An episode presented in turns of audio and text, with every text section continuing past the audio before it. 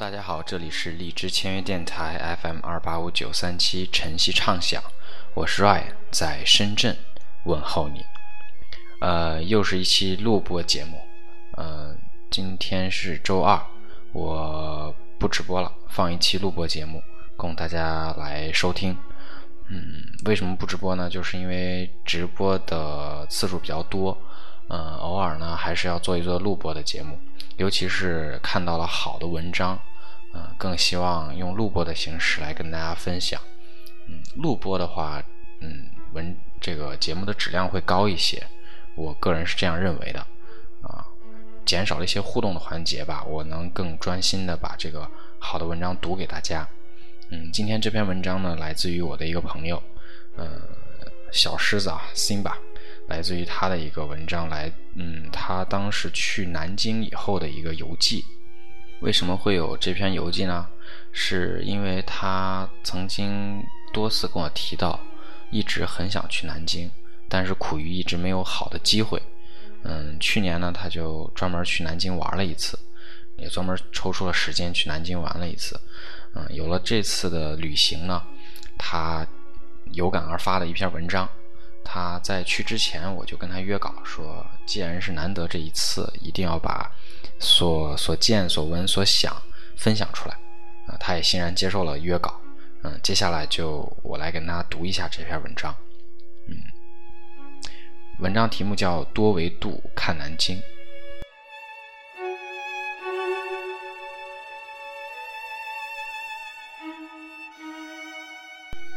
来南京好像是完成一个拖欠太久的任务，从高中到大学，很多次计划要去南京。总是因为各种原因而不得。从北方到南方，很多次从南京长江大桥上路过，很多次在南京车站停留，总是无缘下车。有同学去南京上学，一波波毕业都离开了；有同事去南京工作，一个个跳槽都回去了。十多年过去了，听了去过的人对南京有不同的评价，我依然没有亲身体会。终于。这个中秋，下决心打破去不了的地方叫南京这个咒语，成功了。南京曾用名建业、金陵、健康，昵称宁。诸葛亮称这里中山龙盘，石头虎踞，乃帝王之宅也。我更喜欢金陵这个老名字，因为我看到它的时候就在下雨。应了烟雨金陵的老话，南京从未长时间在中国历史舞台的中央被聚焦，但又不是小龙套的角色。他一直念着主要角色的配角，偶尔坐上了主角的位置，也很快被换下来。这个城市乍一看和中国其他地方没有什么区别，有老城，有新城，老城很新。新城在建，典型的一个当下中国发展中的城市，该如何观察才能捕捉到它与众不同的特色呢？我觉得，虽然现在中国很多城市都千篇一律，但用心去看，还是有不同的色差。对了，从色彩这个维度来试试吧。南京像一面德意志国旗，有黑、红、金三种颜色。先说黑色。秦淮河畔有王导、谢安两大家族居住的小巷子，因孙权旧部兵马皆着黑衣列于此，故名曰乌衣巷。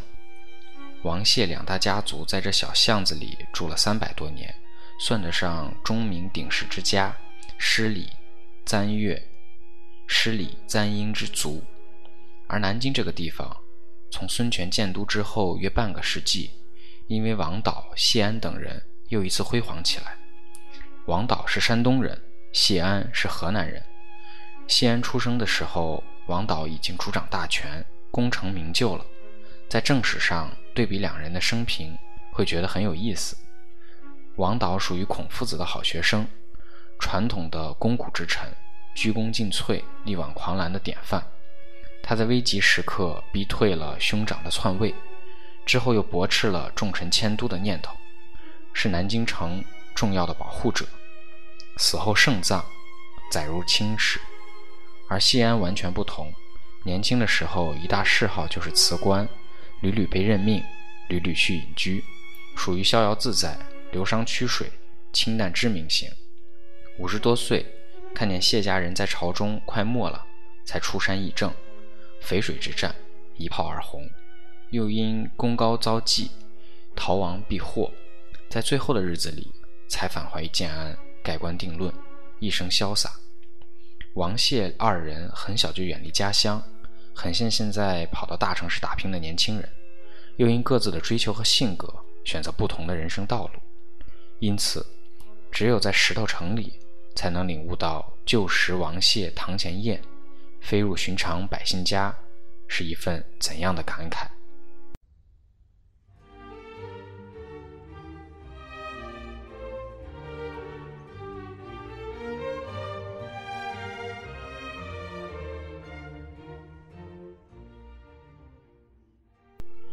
我就住在乌衣巷的对面，窗前是有桨声灯影的秦淮河，隔壁是李香君的故居。从王谢纪念馆到梅香楼来回走，仿佛穿梭在冬季到明末的一千三百年里。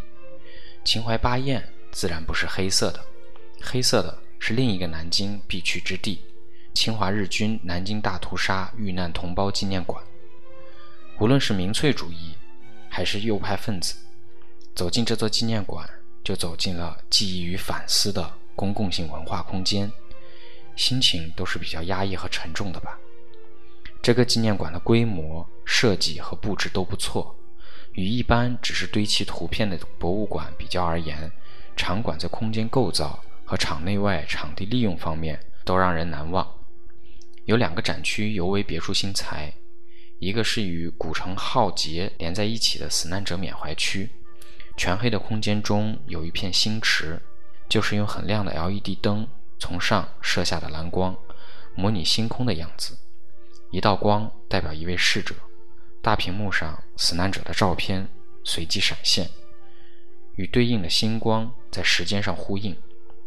这里自然无法容纳三十万道光，但每道光的亮灭都让我心头一紧。另一个是十二秒的水滴。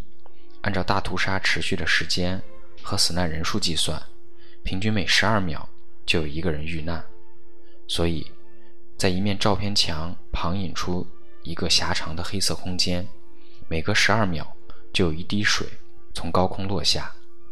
照片墙上贴有遇难者的遗像，灯会随着叮咚一声闪亮而后熄灭，象征一个生命的消亡。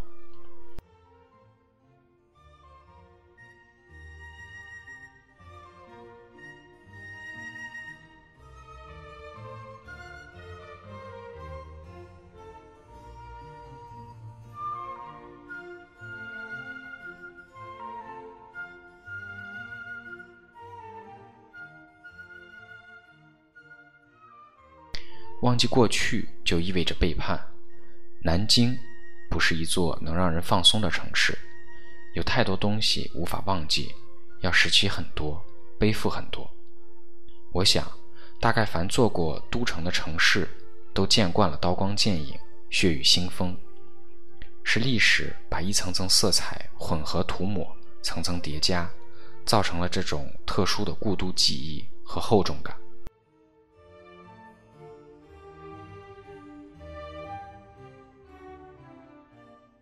金色镶嵌在金陵的名字中，满街的梧桐被秋雨揪下金色的叶子，被秋风洒得到处都是。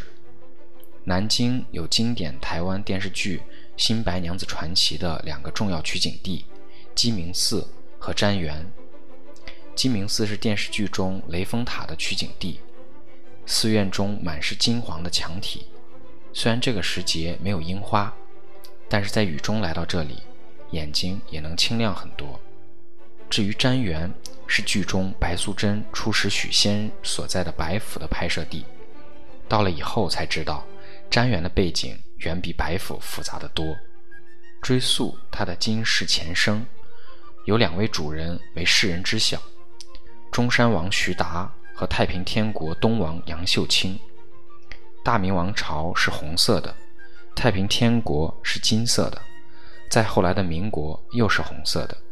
一批批仁人志士交错出现在南京，与色彩维度混织在一起，构成了审视南京的另外一个人物的维度。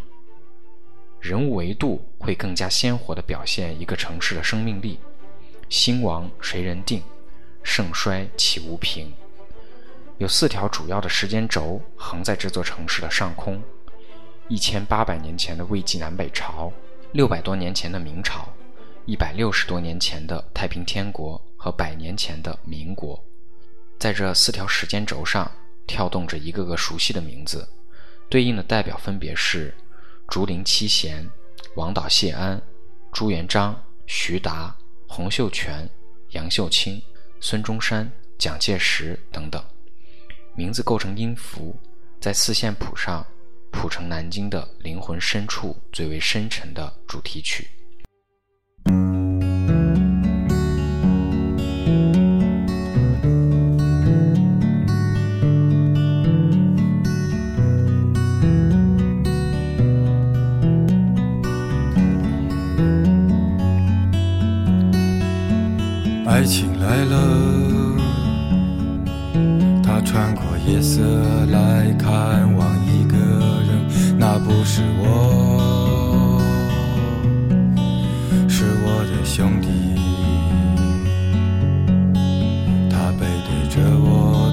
下淋湿的衣服，我看见外面两只喜鹊在打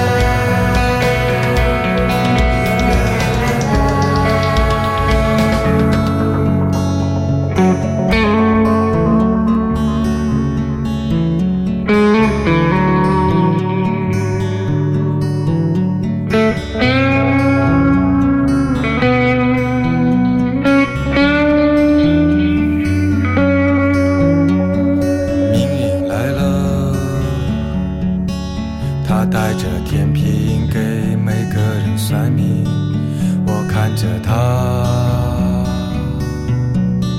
睡着了我曾经那么无知的鄙视他诅咒他如今我跪到这渴求个机会他看着我笑了于是我唱嘞嘞嘞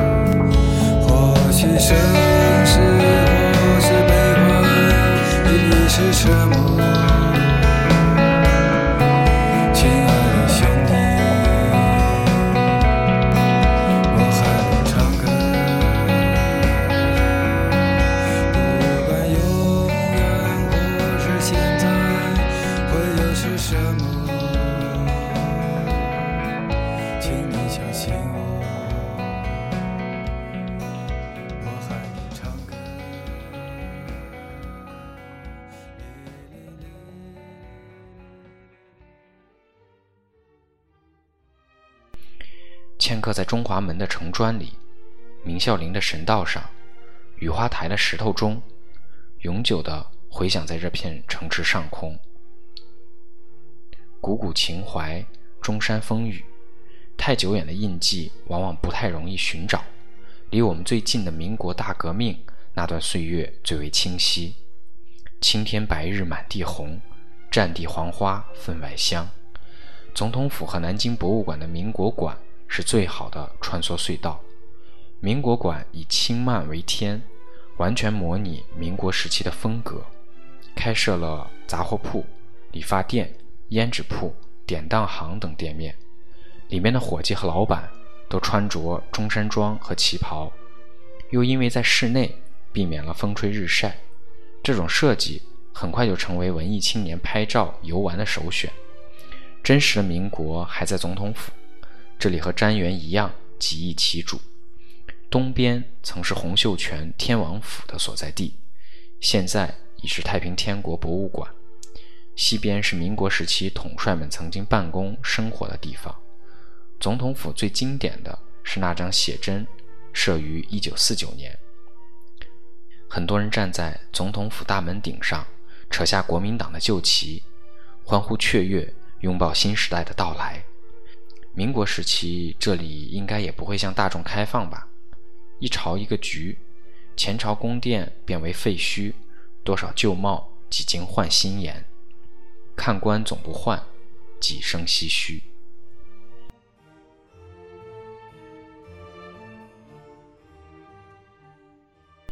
南京的景点非常多，不过位置都比较集中，大概都转一遍需要五天左右的时间。为了舒缓一下厚重的历史感带来的压抑，我将最后一站定在莫愁湖。从小就听莫愁的故事，而这个名字本身就包含了人们的一种精神寄托。也许是偶然，莫愁湖公园就在大屠杀纪念馆的地铁前一站。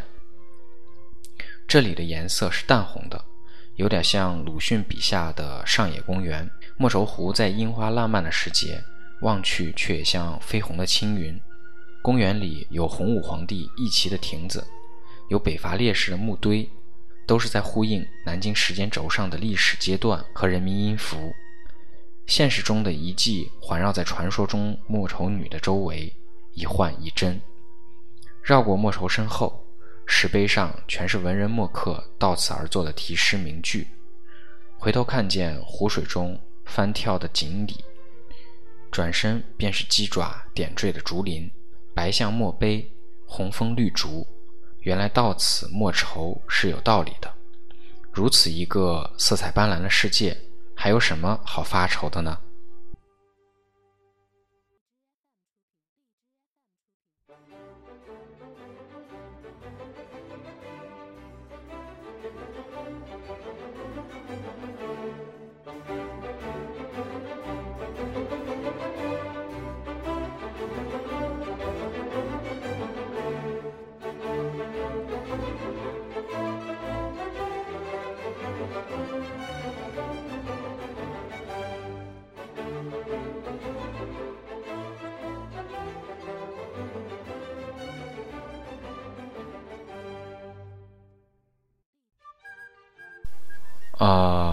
以上呢就是辛巴同学为我们分享的南京的一个游记，多维度看南京。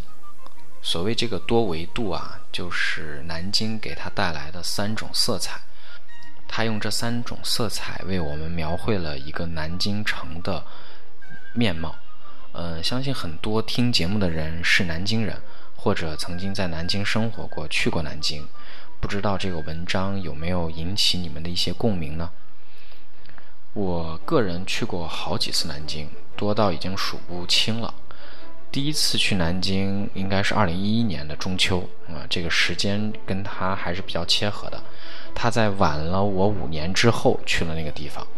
嗯，我记得有一次我去南京，不是第一次了。后来有一次去南京的时候，刚好给他打电话，嗯，他就聊到很羡慕我，听特别希望我能多玩一些地方。比如他建议的中山陵啊、莫愁湖啊，其实这些地方我一个都没去过。嗯，对于南京的景点，我只去过秦淮河、呃夫子庙，还有总统府周围。嗯，那是我还是我第一次去南京的时候啊。那一次我去南京的时候，是我两位很好的朋友，他们都在南大读书，就带我逛了南大，嗯，逛了夫子庙。嗯，我对南京的感觉是。很陌生又很熟悉的，陌生呢在于我是一个北方长大的人，啊，南京呢属于属于一个南方城市，嗯，有很多河啊，有很多湖，嗯，讲的话，嗯，南京人讲的话我也不是特别能听得懂，所以这是对我的一种陌生，而熟悉呢是因为南京很像我的家乡，都是一个有很多朝很多代曾经在那里定都的地方。所以历史的这份厚重，嗯，我是可以完全感受得到的。嗯，我在南京呢，也曾经做过好几期节目，所以现在读着他的文章，想着以前我在南京经历过的一些事，见过的一些人，还是挺能勾起我的回忆的。啊，我上一次去南京应该是在二零一五年年底，还是一六年年初了，反正也是好久没去过。呃，我一直挺希望有机会跟这个小狮子能够一起出去游玩的。我们当时约好一起去台北去转。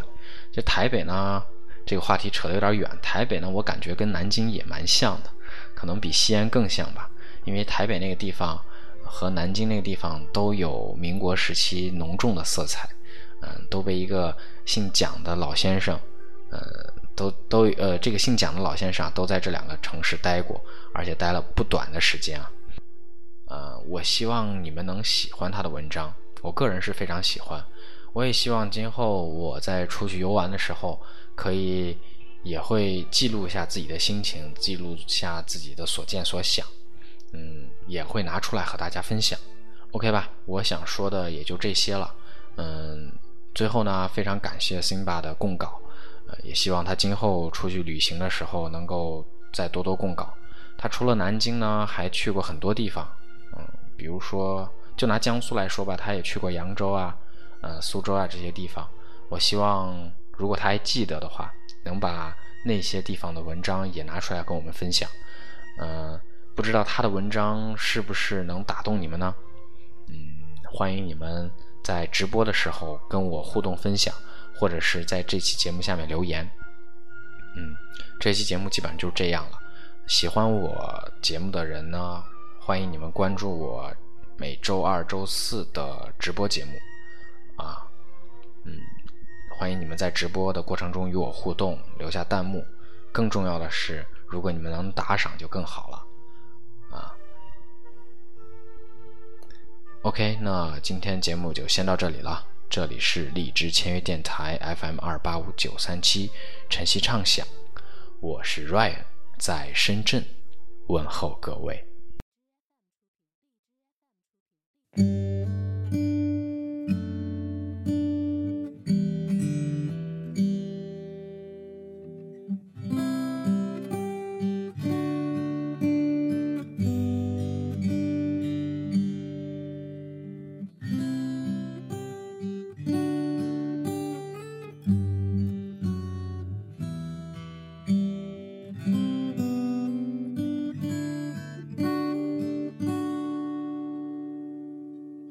月江楼上看北面的长江，下着雨的热河路，冒烟的火车站。这座城市很好看，你千万不要爱上。就像是古老的那个美丽又和平的姑娘。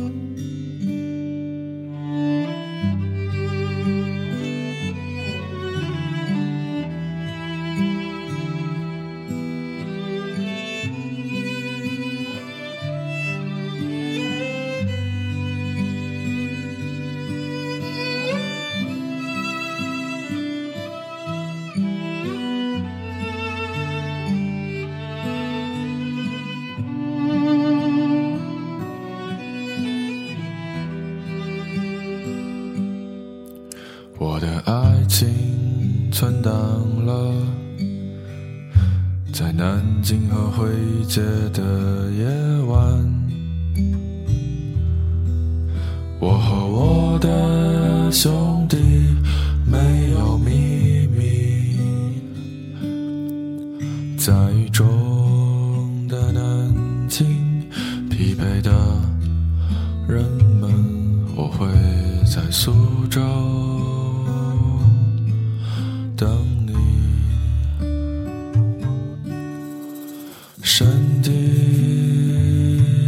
谁的？思想是谁的？秘密是谁的？烦恼。是谁的